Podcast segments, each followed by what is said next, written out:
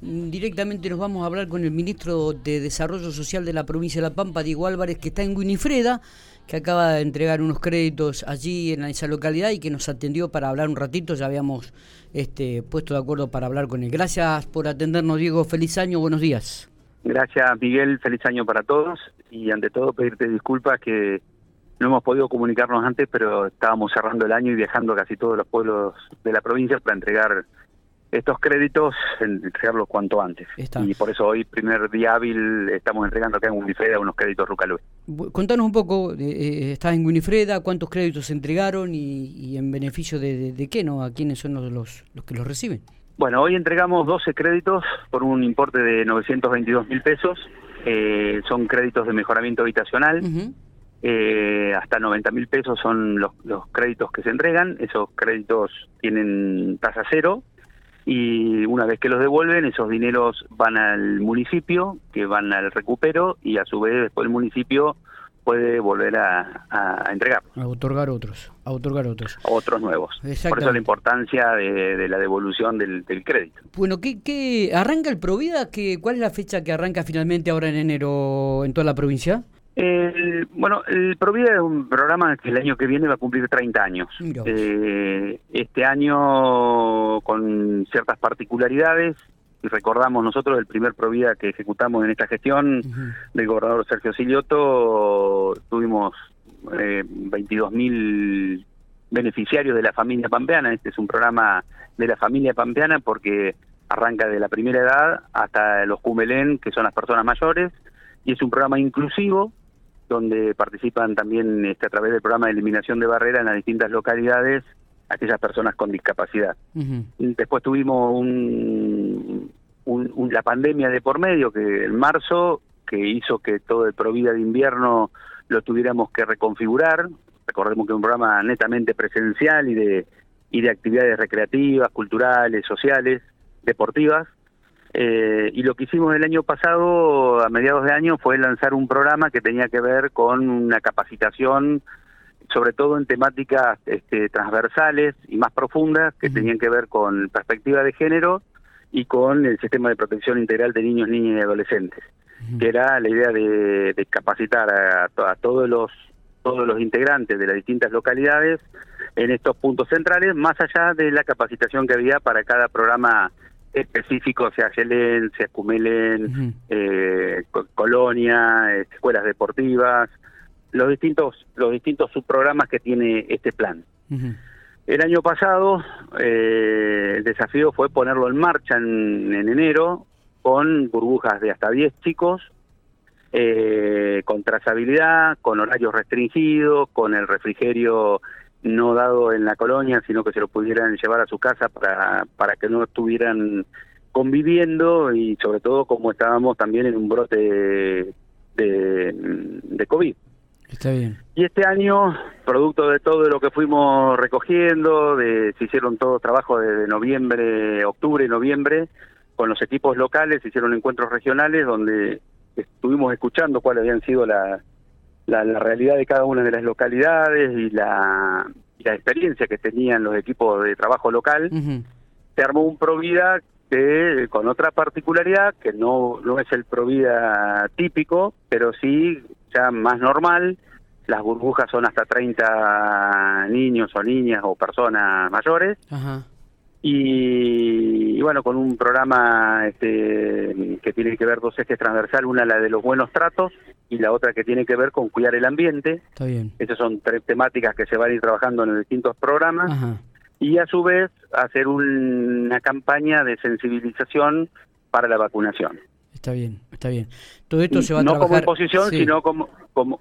Eso se trabaja todo articulado y el Provida también tiene que ver con eso, un trabajo articulado entre provincia y municipios y a su vez con los distintos organismos que componen este, el Provida. En este caso nosotros trabajamos mucho con la Dirección de Epidemiología, normalmente que era para el tema de el mantenimiento de las piletas, que estuvieran en condiciones, los lugares aptos de, desarrollo de las actividades. Teniendo en cuenta, digo, la este situación que se está viviendo, ¿no? Digo, el crecimiento de, de, los casos, digo, no va a haber restricciones, no va a haber aforos, sino que los Provida van a estar abiertos este, a todos los que sean inscriptos. A ver, pues, a ver, eso eh, nosotros lo dejamos muy sujeto también a la realidad de cada una de las localidades. Ah, bien. Si alguna localidad tiene un brote epidemiológico y entiende que tiene que suspender la actividad por, por, por una determinada cantidad de días, nosotros en eso los vamos a acompañar y, a respetar la realidad de cada una de, las localidades de la provincia de acuerdo a la realidad epidemiológica que tengan en ese momento. Lo hicimos así el año pasado, eh, que no tuvimos ningún brote en ninguna de, la, de las 79 este, localidades. Sí, sí. Y este año vamos a respetar el mismo criterio de acuerdo a la realidad que tenga cada uno. perfecto. Eh, ¿qué, se puede, qué, qué, balance se puede realizar del 2021 teniendo en cuenta los vaivenes que tuvo tanto en el nivel sanitario, nivel económico, eh, la influencia de estos aspectos en, en lo social, este, Diego?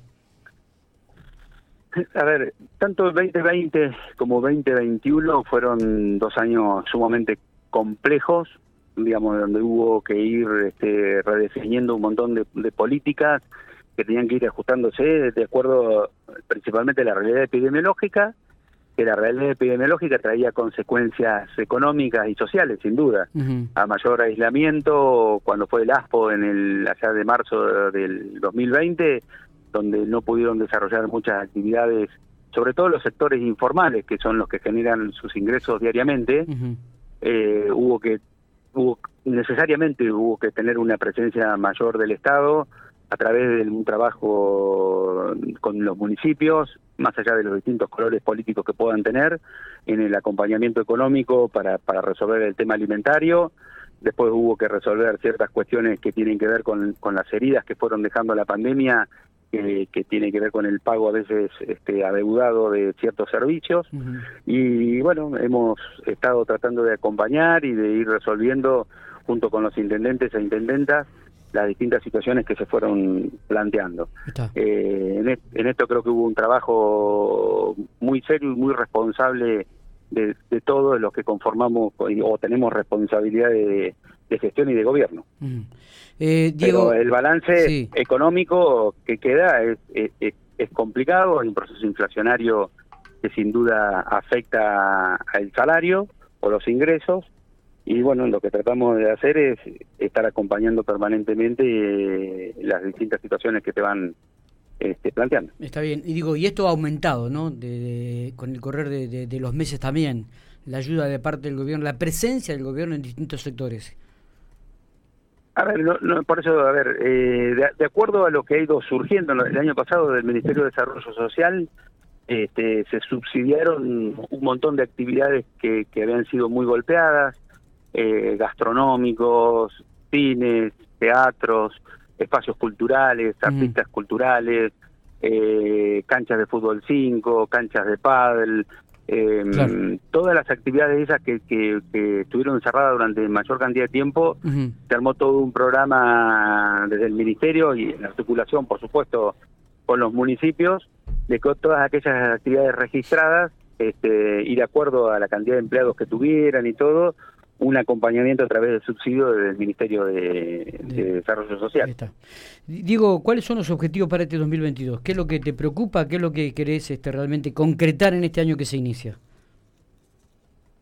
A ver, en este momento uno mira con, mucha preocupación la, situación sanitaria nuevamente, la cantidad de casos que vemos a nivel mundial, que día tras día hay récord de, de contagios de COVID, a nivel nacional lo mismo y a nivel provincia que también vienen aumentando considerablemente los casos.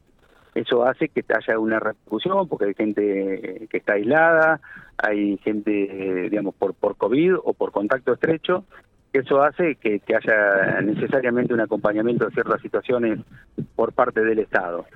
Todos los sueños o, o lo que proyectamos cuando los primeros casi tres meses de gestión y hoy lo vamos resolviendo principalmente con la cuestión diaria. ¿Qué aspiramos? Aspiramos que haya una reactivación económica, que haya que haya una situación de creación de, puestos de trabajo como viene mostrándose lentamente, pero que viene creciendo los números e indicadores de la actividad de empleo y que eso permita tener que se empiece a descomprimir un poco la situación social este producto de que haya una actividad económica este, activa y reactiva y bueno, y que se vaya acomodando un poco la, la macroeconomía que tenga que ver con que los salarios empiecen a ganarle a la inflación y pueda haber una recuperación del poder adquisitivo. Diego, gracias por estos minutos, como siempre. Abrazo grande y feliz año. ¿eh?